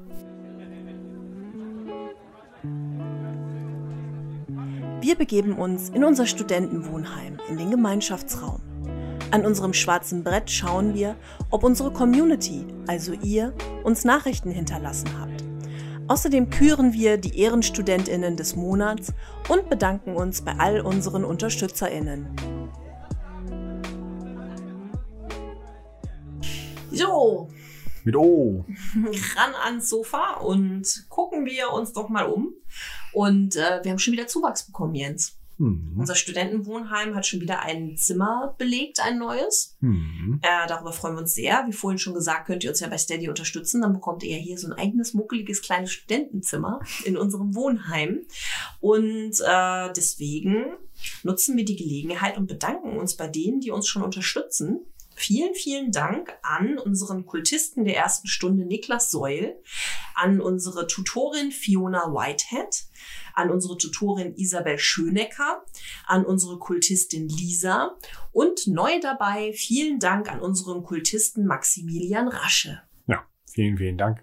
Ja, wir freuen uns sehr. Äh, Dank auch weiterhin an Niklas Bischofberger, der unsere Übersetzung auch für diese Folge gemacht hat. Du bist echt krass. Ja, du bist mega. Niklas sitzt gerade übrigens an einem größeren Projekt und hat mir davon auch schon den ersten Teil geschickt. Er hat sich jetzt mal eine große Geschichte vorgenommen. Oha. Mhm. Ist aber nicht die Berge des Fahrens. Nein, das wäre Wahnsinn. Vielleicht gibt's ja da draußen einen Wahnsinnigen, der das auch machen möchte. Ins Mauf. Schatten über Innsmouth. Uh. Ja, wäre auch ein großes Projekt. Aber Hm. nein, das übersetzt Niklas auch nicht. Möchtest du es nochmal versuchen? Die Farbe aus dem All. Nein, auch nicht. Das Ding auf der Schwelle. Nein, auch nicht. Die Ratten im Gemäuer. Ja. Ha! Stimmt, hattest du sogar erzählt. Ja, ne? dass du Oh, dich ich bin darüber so freust. Er hatte zwei angeboten und ich hatte ihn gebeten, die Ratten zu machen, weil ich wusste, dass du dich auf die Geschichte freust. Ja. Ja, es wird ein Hörbuch dazu geben. Es ist, äh, wie, wie lange dauert das denn noch bis dahin? Also, bis die Geschichte an der Reihe ist. Haben wir noch Schon viel? noch ein paar Folgen. Hm. Ja. Gedulde dich, junger Padawan. Ja, ich komme ja die Katzen von Ulta. Das ist ja, glaube ich, auch schon wieder ein kleines Highlight. Vielleicht Ja. auch ein großes Highlight. Ich weiß es noch Es nicht. ist nicht so lang, aber es ist ein Highlight, ein kleines, ja. Dann freue ich mich erstmal darauf. Auf jeden Fall. Dann kurz noch auf den Tentakel-Index, den Ticks, geschaut. Äh, da gab es nicht so viel Resonanz zum schrecklichen alten Mann, aber wir haben einen Tentakel-Index von sieben. Hm, ich weiß gar nicht mehr, was ich gegeben habe. Hm, Ich glaube, wir haben beide auch eine sieben gegeben. Ja, Mhm. Du musst das selber wissen, was du gegeben hast. oh, das ist äh, etwas, was bei mir dann hinten überfällt. so, so. Abgehandelt und vergessen. Da wird aber Dr. Armitage nicht glücklich gucken. Was ist mit deiner Jahresabschlussprüfung, Jens? Eine was? da werde ich ja wohl keine Noten eintragen müssen. Hm, Nein, du trägst keine Noten ein. Ja. Kommst du? Ja, aber er will ja nicht wissen, wie gut ich hier die Geschichte fand in Zahlen. Das, äh, das glaube ich nicht. Vielleicht schon. Äh, Oh, ich sehe eine kleine Schweißperle an Jens Stirn runterrennen. ich muss äh, Schokoriegel kaufen. Dr. Armitage ist unbestechlich. Das sagst du. Mhm. Aber es werden sehr, sehr gute Schokoriegel sein. So, so. Mhm. Wunderbar. Ich, das wollte ich auch gerade sagen. Die werden wun wunderbar. Wunderbar. Wunderbar. Sehr schön. Ist auf jeden Fall keine Seitenbacher-Miserie, aber jetzt aber genug mit Boah. dem, mit dem nicht bezahlten Product Placement. Äh, ne? Wir werden Ja. nicht bezahlt, das ist Ja. nur als Gag gesagt. Genau. Äh, gehen wir doch an unser schwarzes Brett und ich freue mich darauf auf YouTube. YouTube Jens. Er hat die Kommentare aus der Community. Ring, ring. Ring, ring. Also erzähl, was haben die Leute auf YouTube zu Der schreckliche alte Mann so geschrieben? Jo. Fangen wir an mit Andy G. Mhm. Wieder eine sehr unterhaltsame Folge. Applaus. Klatschen. Danke, danke. Äh, ich gebe der Geschichte fünf Tentakel. Dann Petra Grell hat geschrieben, ihr Lieben, vielen Dank für die Erwähnung am Ende eurer Folge. Wie immer habt ihr die Folge super gemacht. Eure Stimmen sind sehr, sehr angenehm. Äh, Ich würde der Geschichte nach eurer Besprechung gute 6,5 Tentakel geben. Oh, wird schon wieder einer mit dem Hackebeil Hackebeil durchgeschnitten. durch ja, der arme Mhm. Tentakel. Ja. Liebe Grüße, eure Nerren. Vielen Dank. Ja, vielen Dank. Danis Häkelstübchen. Einmal den Mittwoch versüßen. War mir wieder einmal eine Freude, euch zuzuhören. Es war zwar sehr vorhersehbar, allerdings aufgrund der Tatsache, dass er die Geschichte an einem Tag geschrieben hat, würde ich fünf metallisch klingende und verrückt flüsternde Flaschententakel geben. Sehr, sehr schönes Tentakelbild, was du da gezeichnet hast. Super. Dann unser lieber Niklas Bischofsberger. Hallo Niklas. Das ist aber immer noch ein Bischofberger und kein Bischofsberger. Ja, äh, wurde es befördert. Mhm. Lass es im Perso ändern. Ich bezahle es nicht. Wow. Auch von mir gibt's für den schrecklichen alten Mann fünf von zehn. Um bemalte Steine, geschlungene Tentakel. Die anderen fünf wurden mutmaßlich mit Entermessern abgetrennt. Hier auch ein sehr schönes Bild. Und dann noch ein etwas längerer Kommentar Mhm. von der Lisa May. Äh, Nach dem ersten Lesen hat mir die Geschichte leider nicht besonders gut gefallen. Ich habe die ganze Zeit gegrübelt, warum die Räuber als ehrenwerte Gentlemen beschrieben werden. Äh, Sind sie vielleicht insgeheim die Robin Hoods ihrer Zeit? Äh, Handelt es sich dabei um gewitzte französische Kunstdiebe, die nebenbei noch ein, eine hübsche Dame verführen? Nichts davon wird in der Geschichte erklärt. Am Ende war der alte Mann mein Held. Der wenigstens noch den Spaß hatte, auf den Dreien einen Piratenstepptanz aufzuführen. Ihr seht, dass der Lovecraft, Lovecraftsche Sarkasmus anscheinend zu hoch für mich ist. Erst äh, nach eurer Besprechung steht die Geschichte für mich in einem etwas, in einem etwas anderen Licht da. Sie lässt auf jeden Fall viel Raum, den man mit eigens kreierten Hintergrundgeschichten etc. füllen kann. Ich gebe drei zertrampelte Tentakel. Ohne euch wären es zwei gewesen. Mhm. Und Kochs Vegan. Hi. Was würden wir nur ohne dich machen in dieser, dieser Kategorie? Fleischbraten. Äh, wieso sollte ich beim Kommentare vorlesen Fleisch braten? Weiß nicht, weil er vegan kocht. Ohne ihn würden wir Fleisch braten. Wir braten weiß, jetzt aber auch nicht vegan. Random, random aus dem, aus, ja, tu, sorry. Ich, ich bin still, ich bin still. Ich tu schon, ich tu schon was in schlechte Witze, Glas. Ich warte. Bitteschön. Danke. War das ein, war das ein Quarter? Ganz schön geizig. Ich liebe diese Geschichte, bevor ich gleich äh, gehauen werde. Äh, ich liebe, ich liebe diese Geschichte. Viele offene Fragen und viele Möglichkeiten, die eigene Fantasie anzusetzen. Und das Unbekannte ist ja bekanntermaßen am furchterregendsten. Und zum Thema vorhersehbar. Ja, auch ich fand sie vorhersehbar, aber ich finde, das macht sie nicht schlechter. Ich meine, im Endeffekt kann man wahrscheinlich bei allen Lovecraft-Geschichten davon ausgehen, dass es schlimm endet. Ja, ich Unrecht. Ja, you got the point. Ah, ja. Äh, überraschend wäre es jetzt gewesen, wenn die drei den Mann einfach ausrauben und fertig. Ich denke, bei diesen Geschichten muss man seine innere, ich weiß eh, was passiert, Stimme im Kopf mal ausschalten. Mhm. So wie auch beim Rollenspiel. Sonst würden meine Spieler auch nicht in das gruselige Haus gehen. Das stimmt. Nein, da gehe ich nicht rein. Doch, es ist das Spiel. Vergiss es. Ich zünde es an. Mhm. Auch gut. hatte ich bei Deadlands hatte ich schon mal tatsächlich diese Situation, wo ich gedacht habe, so, ich weiß genau, ich will da nicht reingehen, ich sollte es anzünden, aber ich will das Abenteuer nicht crashen. Ja. Und am Ende hast du gedacht, boah, hätte ich es nur angezündet. Das stimmt allerdings. Und zwar sehr, sehr stark von wegen so, heilige Scheiße, sind wir da in was reingeraten. Mhm.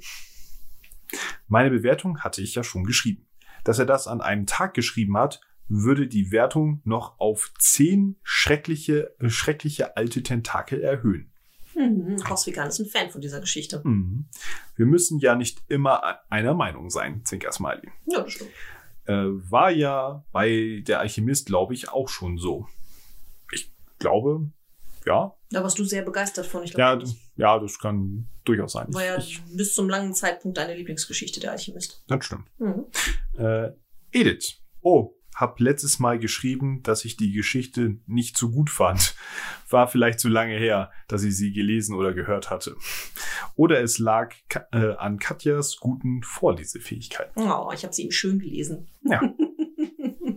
Sehr schön. Ja, ganz schön viele YouTube-Kommentare. Ja, ordentlich. War Mhm. fleißig, fleißig. Mhm, fleißig, fleißig.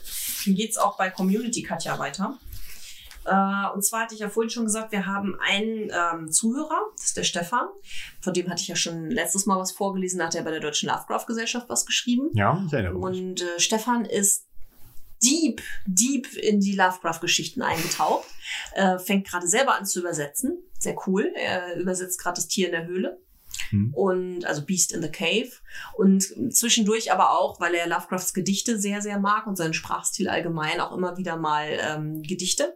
Zum Beispiel hat er das Trinklied aus Das Grab nochmal neu in eine sehr coole Form übersetzt und hat auch nochmal das ähm, Polarsterngedicht im Polaris nochmal aufgesetzt. Hm. Da werde ich gucken, dass ich in der nächsten Zeit auf jeden Fall mal auf unserer Homepage die Sachen rauflade, damit ihr euch die mal angucken könnt, weil ich finde, er hat ein sehr gutes Sprachgefühl. Ziemlich cool. Bin auch sehr gespannt, weil er übersetzt Beast in the Cave auf eine sehr eigene Art. Niklas und ich hatten ja jetzt die Übersetzung mal sehr nah am Original gemacht, Mhm. möglichst wenig verändern. Und Stefan hat eher den Ansatz und versucht, die Sprachgewalt auch in die deutsche Sprachgewalt rüberzubringen. Ähm, wodurch er natürlich äh, eher mal Abweichungen und Änderungen einbauen wird, aber er versucht dadurch näher an, wie es im Deutschen tatsächlich auch klingen würde, zu sein. Hm. Bin ich sehr gespannt drauf. Ein anderer Ansatz finde ich cool. Hm. Äh, jedenfalls schreibt er uns zu ähm, The Tree auch. Ähm, und er schreibt, meine Vorfreude auf diese Folge The Tree ist enorm. Zum einen, weil es eine so sinnliche und damit wahrscheinlich eine der Lovecraft untypischsten Geschichten ist. Zum anderen, weil sie in der griechischen Antike spielt, zu der ich wiederum viele Cthulhu-rollenspielerische Ideen habe. Da bin ich gespannt drauf. Gib doch mal ein paar davon, die du zu The Tree hättest, nachdem wir jetzt festgestellt haben, wir hatten nicht ganz so viele. Jedoch sicher gehen will, Lovecrafts Bezug zur Antike ausreichend für ihre weitere Integration in seinen Mythos zu verstehen. Ich stieß außerdem gestern über einen sehr aufschlussreichen Artikel über The Tree von zwei Schriftstellerinnen, die auch selbst Mythosgeschichten verfassen und von 2014 bis 2020 mit einer ähnlichen Grundidee wie der euren Lovecrafts Werke lasen und dann ihre Meinung dazu abgaben. Das sind die beiden, wo ich die Ernie und Bert Ja. äh, Sache her habe. Sehr Okay. cooler Tipp. Vielen Dank, Stefan. War echt gut. Ähm, natürlich betrieben sie längst nicht so einen wunderbaren Aufwand wie ihr mit eurem Podcast, Rollenspielideen und starken Community-Building, sondern schrieben einfach nur einen gemeinsamen Artikel zu jedem Buch, in dem sie dessen Hintergründe beleuchten, die Handlung zusammenfassen und ihre jeweils zwei persönlichen, oft auch sehr amüsanten Meinungen dazu abgaben. Jedoch lässt sich aus diesen Artikeln und den Kommentaren ihrer Stammleserschaft viel über eben jene Hintergründe von Lovecrafts Werken und Beiträgen zu anderen Werken und Schriftstellern erfahren und viel Inspiration für eigene weiterführende Diskussionen ziehen. Sehr empfehlenswert. Ja, der Empfehlung bin ich auch auf jeden Fall nachgekommen. Mhm. Dann schreibt uns auf Facebook Torben aka Dr. Heiter sein Nachbar. Ein Sehr lustiger Nickname. Hallo Jens und Katja. Hallo. Ja, hallo. Ich habe soeben die letzte Folge gehört und bin nun auf dem Laufenden. Herzlichen Glückwunsch fürs Durchbingen. Vielen Dank für die weiterhin tolle Arbeit. Vom schrecklichen alten Mann gibt es eine Hörspielumsetzung, welche nur wenige Minuten lang geht, sowie aus dem Label Imaga von Oliver Döring stammt. Man kann sie problemlos auf Spotify finden. Vielen Dank für den Tipp. Überhaupt findet man gerade auf dem Hörspielmarkt mehr und mehr gelungene Umsetzungen vieler Werke von Lovecraft. Ich freue mich auf die nächste Folge. Yeah, yeah, Torben. Äh, PS, ich denke auch drüber nach, mich in eurer Universität einzuschreiben, muss dies aber aus Geldnot erstmal noch tagen. Oh. Großartiges Wort. Oh. Er hat es getagt. Erstmal heil aus dem Urlaub wiederkommen und schauen, was von dortigen Finanzen noch überall sind. Ja, ihr habt auch geschrieben, Mathe kein Stress. Wir freuen uns natürlich, wenn du uns unterstützt. Auch kleine Obili tun uns gut, Ja, aber kein Druck. Das Tagen allein war schon super. ja, das stimmt. Super. Ja, dann hat unser äh, neuer Kultist äh, Maximilian Rasche auch nochmal geschrieben. Huhu Katja, huhu Jens. Uh. Ich musste gerade bei der aktuellen Folge schmunzeln und mir kam eine tolle Idee für Jens. Oha. Er könnte sich des Titels YouTube Jens der Kommentarkultist rühmen. Das wäre nochmal eine herrliche Alliteration im Geiste HBLs mehr. Macht weiter so. Hm, mal gucken, ob das klappt. YouTube, YouTube Jens, der Kommentarkultist für die Community. Ja, Fragt noch ein bisschen, ich Ja. arbeite noch mal dran. Hm. Dann schreibt auch wieder unser Top-Fan Rory McLeod zu Folge 15.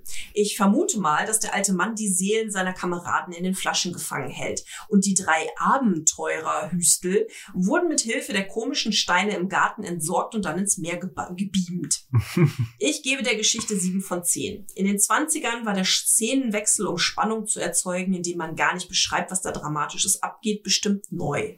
Heutzutage eher zum Gähnen, aber irgendwer muss das ja mal erfunden haben. Boah, ist auch ein Hinweis, dass man es ja immer aus der Zeit heraus betrachten muss. Wir sind ja heute eher cineastisch verwöhnt, was schnelle, dramatische Spannungswechsel angeht. Ja, das stimmt allerdings. Mhm. Dann haben wir noch Kommentare bei Instagram bekommen. Hm? Hm. Und zwar von Nail Kovkov. Ich hoffe, ich spreche das richtig aus. Ich habe mich bereits auf die nächste Vorlesung vorbereitet und die Geschichte gelesen. Ich bin mega gespannt, was ihr dazu sagen werdet und wie ihr sie interpretiert. Ich fand es diesmal besonders schwer. Es hilft sicherlich, wenn ich mir das Hörbuch nochmal anhöre. Mach das immer. Dann der Torben86 hat zur Dagon-Folge noch was geschrieben, was ich euch nicht äh, vorenthalten wollte, aber ich fand das ganz, ganz interessante Gedanken. Hm? Er hat geschrieben, mir würden gerade noch zwei Beispiele aus dem Mittelalter-Fantasy-Genre einfallen, wo Dagon eine Rolle spielt. Es gibt Dagon als eine Art tiefe Gottheit in The Witcher. Und in Game of Thrones verwehret das Haus Graufreud Kraken und andere Seeungeheuer. Es gab dort einen Herrscher namens Dagon Graufreud und ihr zweiter Sinnspruch nach Wir sehen nicht lautet, was tot ist, kann niemals sterben. Das finde ich schon echt spannend, dass die Graufreuds da bei Game of Thrones so einen ganz starken Dagon-Bezug bekommen haben und Hm. Cthulhu-Bezug bekommen haben. Das mit äh, Dagon bei The Witcher, Mhm. glaube ich, im dritten Teil. Ich habe den Schrein tatsächlich gefunden gehabt. Cool, ich habe nur einen Hinweis drauf gefunden. Hm. Und ich habe natürlich das Necronomicon gefunden. Ja. Ich war gar nicht mal so begeistert, als Geralt das plötzlich in der Hand hielt. Ich dachte, fuck, hoffentlich passiert jetzt nichts Schlimmes. Tentakel aus dem Nichts tot. Ja, genau. Äh, dann hat der, der Torben noch zu der Folge mit Old Bugs was geschrieben. Als ihr die Kameshemme beschrieben habt, hatte ich sofort die übelste Pennerkneipe vor Augen. Mir fiel unwillkürlich der goldene Handschuh ein. Sowohl Film als auch Buch kann ich sehr empfehlen, aber man sollte nicht zart beseitet sein. Als ihr den Absturz von Mr. Gelpen beschrieben habt, und jetzt kommt was extra für dich, Ah, kam ich nicht umhin, an eine Simpsons-Folge zu denken, in der Homer seinem Kumpel Barney Gumble das erste Mal Alkohol gibt. Barneys Verfall wird in Zeitraffer ähnlich dargestellt. ich muss ganz ehrlich sagen, die Folge, die Folge scheine ich tatsächlich nicht zu kennen. Zumindest nicht, ist sie mir nicht bewusst. Nein, Weil, was für eine Staffel ist das denn? Jens. Wenn es eine von den ganz neuen Folgen sind, die äh, von den neuen Se Seasons sind, die kenne ich alle nicht. Ich bin da irgendwann ausgestiegen. Lieber der Torben 86, gibt dem armen Jens doch mal einen Hinweis darauf, in welcher Folge das ist und in welcher Staffel. Ja. Weil schließlich ist er hier ständig am Family Guy und Simpsons zitieren. Einer muss es ja tun. Und South Park. South Park ist, ja, ja, Tust du auch. schon, ja. Abgesehen davon, dass ich ständig Pokémons um die Ohren bekomme. Ja, aber das war äh, aus, der, aus der restlichen Community-Seite. Hm. Wieder vielen Dank. Unser schwarzes Brett war wieder schön voll gehängt. Das stimmt. Mhm. Äh, damit sind wir am Ende dieser Folge angelangt, Jens. Hm. Mhm. Ich ähm, würde sagen, träumt nicht von aus Marmor geschlagenen Tentakeln, die in Olivenöl gewälzt vor sich hin glänzen. Ähm, aus Streben nach Ehre tötet nicht eure besten Freunde. Mhm. Ja, definitiv nicht. Nicht vergiften. Hm. Mhm. Haltet euch von Olivenbäumen fern. Ja, genau, weil ne, wir wissen ja, das Schicksal findet immer seinen Weg und schlägt zurück. Ja. Mhm. Bleibt sauber. Ja, haltet euch von Schlammpfützen fern. Keine macht den Drogen. Keine Ahnung. Nimmt einen Regenschirm mit, das Wetter wird schlechter. ja, genau. Das, So. das stimmt auch. So, aber jetzt genug davon allgemeinen Platzhaltern. Genau. Und äh, viel Spaß, vielen Dank fürs Zuhören. Kauft ein bisschen Katzenfutter für die nächste Folge. Ich glaube nicht, dass das helfen wird. Ach naja. Und wir ähm, hören uns. Beim nächsten Mal.